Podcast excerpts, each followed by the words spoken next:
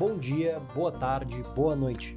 Está começando mais um Fora da Trilha, o podcast que traz o seu mundo para os seus ouvidos.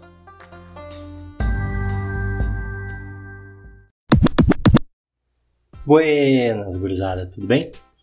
No episódio de hoje eu vou falar um pouco sobre autoconhecimento e ultramaratona. Hoje, dia 23 de março, e eu gosto de deixar registrado para saber o, o dia em que eu falei o que eu falei. Bom, hoje então esse tema autoconhecimento e ultramaratona para mim ele ele é extremamente conectado. Um não funciona sem o outro. Bom, mas vamos desenvolver um pouco mais esse raciocínio.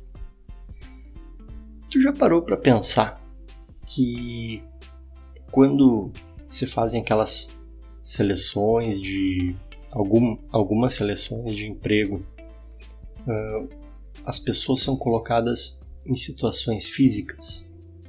E mais quando vai fazer aquela aquela aquelas dinâmicas em grupo também de empresas, né, que quando quer uh, ver quem tem mais papel de liderança, quem ajuda a equipe, etc. Ver perfil de pessoas. Uma das formas que as empresas, que os RHs fazem, uh, são colocar as pessoas em, em desafios físicos, junto com outras pessoas, enfim. Acontece que quando, quando tu coloca o teu físico em jogo, tu não tem como mentir. Não tem como mentir, não tem como como parecer ser outra pessoa. Aquilo aflora em ti de uma forma extremamente natural. E é por isso que esse tipo de dinâmica é utilizado. Bom, se nós formos pensar na ultramaratona, a ultramaratona é a universidade do autoconhecimento. E diria mais, ela é o pós-doutorado do autoconhecimento. Por que, que eu falo isso? Porque, engraçado, né? É, eu sou um cara muito assim também. É, a gente fica sempre procurando um conhecimento extra, né? Ler livro, aí ler artigo, vai lá, faz uma pós-graduação, faz a graduação, uh, faz um mestrado, de repente um doutorado, e, e, são sempre em outras coisas, né?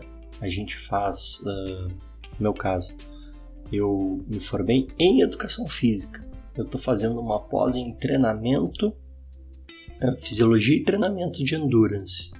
Eu sou mestre em ciências do movimento humano, mas quem é quem é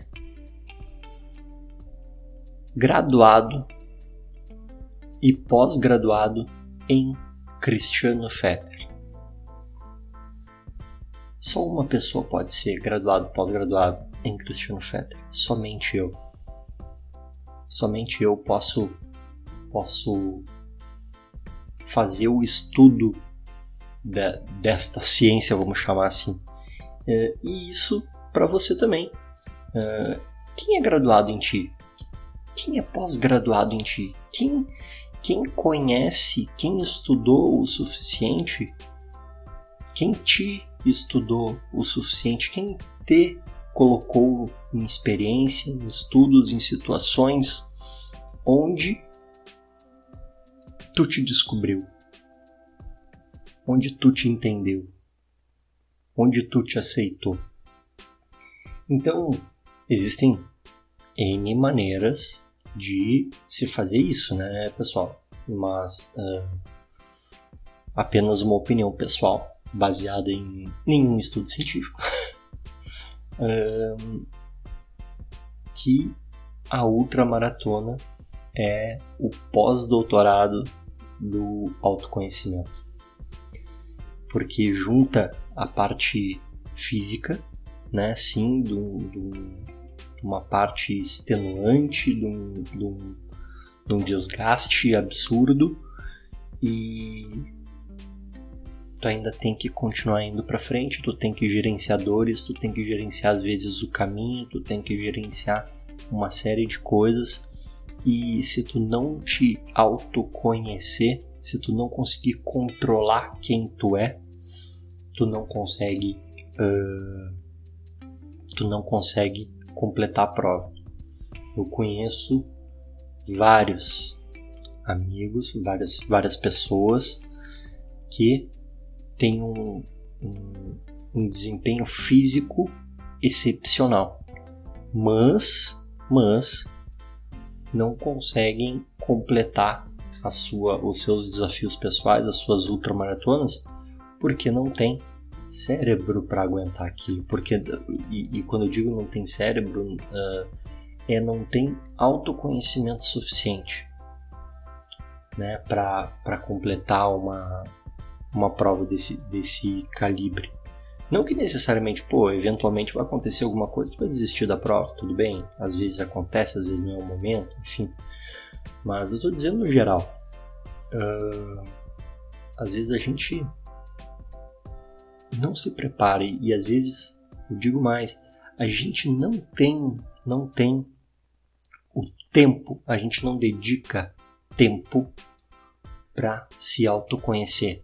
Então, por mais que o treinamento, o treinamento te dá um, um, uma parte desse autoconhecimento, porque sim, quando tu vai treinar para uma outra maratona, tu tá lá fazendo teu treino, seja uma rodagem, seja um intervalado, seja um uh, seja o que for, tu tá treinando, né, o teu autoconhecimento também. Sim. Mas quando que tu para para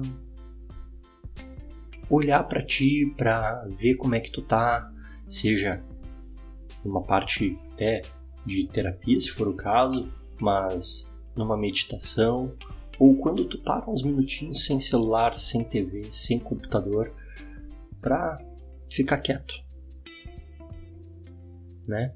A gente não faz isso e isso é, eu sempre tô aqui falando, não sei para quantas pessoas, mas a sempre começar por mim, porque às vezes eu começo a ter algumas dificuldades uh, em, em, treinos mais longos, enfim, uh, e o, a dificuldade não é física, a dificuldade é comigo mesmo.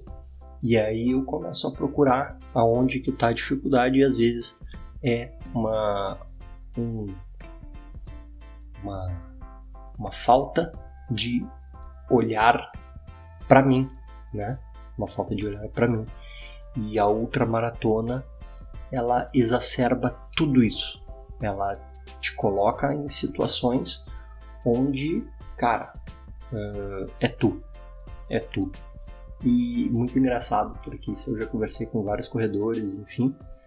Também não é uma coisa científica, até eu nem sei como, como seria como seria mensurado isso. Mas